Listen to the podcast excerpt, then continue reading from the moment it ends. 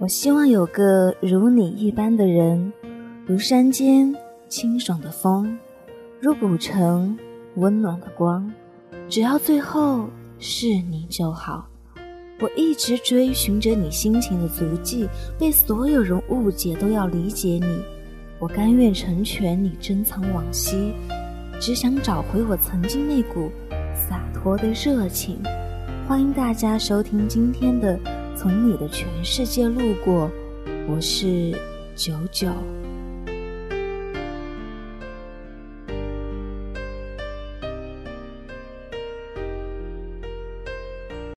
你们好，今天给你们分享的这篇文章来自青岛，遇见你。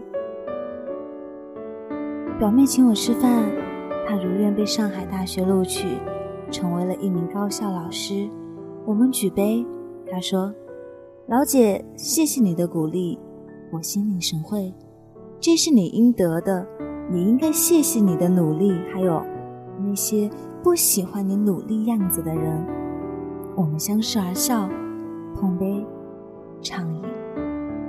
表妹从小的梦想就是教书育人，桃李芬芳，所以尽管在大学那么自由开放的环境里，他还是很努力。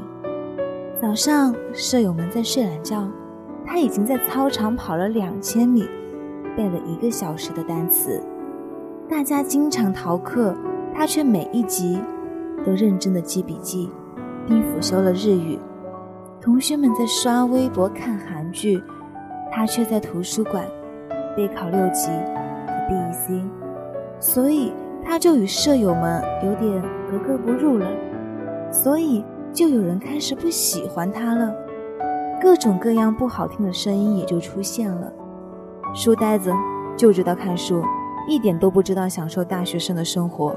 他是不是笨啊？用得着那么努力吗？我随便看看，考试也就过了。你这么努力，让我们看着压力也很大。离毕业还有三年呢，不用那么早就为找工作做准备吧？语气中。尽是责怪、挖苦和嘲笑。表妹一度很郁闷：“姐，我觉得大家好像都不喜欢我努力的样子。他们是什么样子呢？每天逃课、参加联谊会、逛街、上网、玩游戏，讨论哪家的衣服最好看，讨论哪个男生颜值高。你喜欢这样的无所事事吗？”我反问。不喜欢，但是他们不喜欢我那么努力，亲爱的，他们喜不喜欢和你有什么关系？他们为什么看不惯你努力的样子？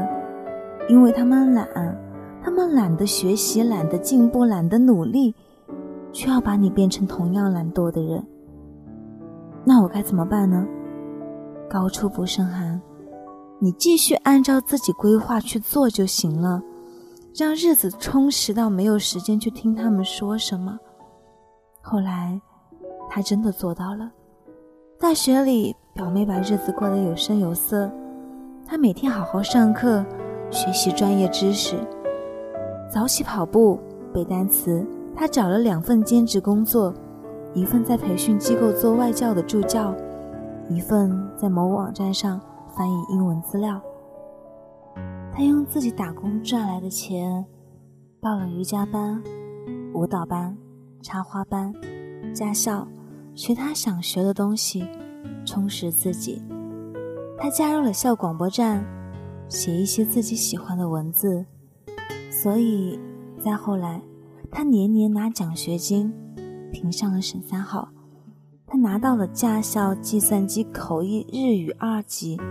等十多个证书，当大家在为四六级考试手忙脚乱的时候，他游刃有余；当大家在为找工作焦头烂额的时候，他已经收到了好几个大公司的橄榄枝；当大家在为浪费时间而后悔的时候，他已经走得很远，并且继续向前。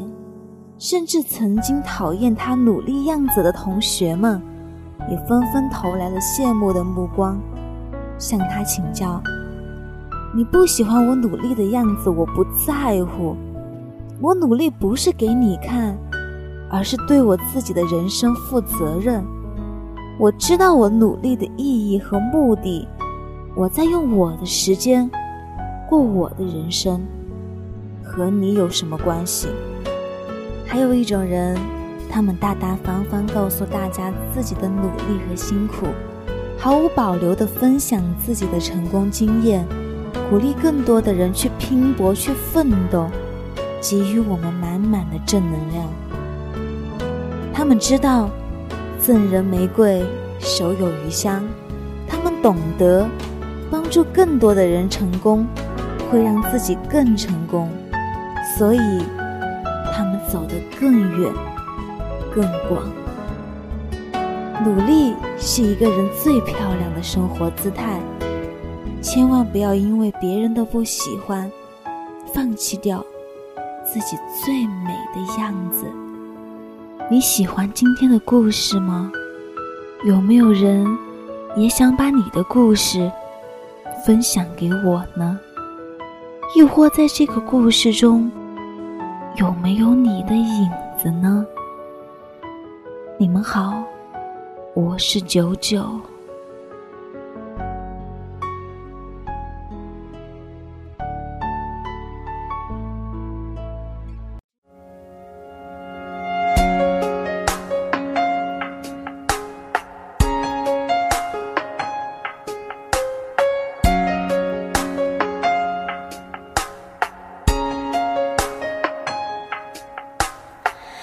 身上专属的陌生味道，是我确认你存在的目标。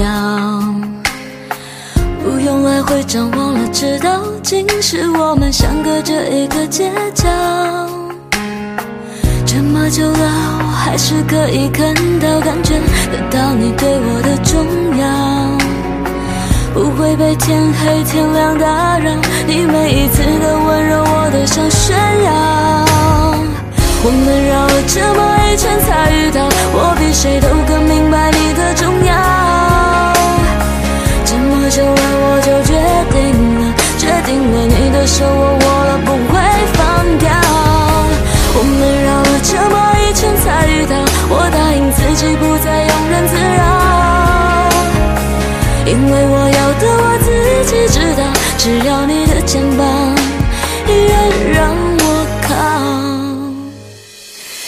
身上专属的陌生味道，是我确认你存在的目标。不用来回张望了，知道竟是我们相隔着一个街角。这么久了，我还是可以看到、感觉得到你对我的重要。不会被天黑天亮打扰，你每一次的温柔，我都想炫耀。我们绕了这么一圈才遇到，我比谁都更明白你的重要。这么久了，我就决定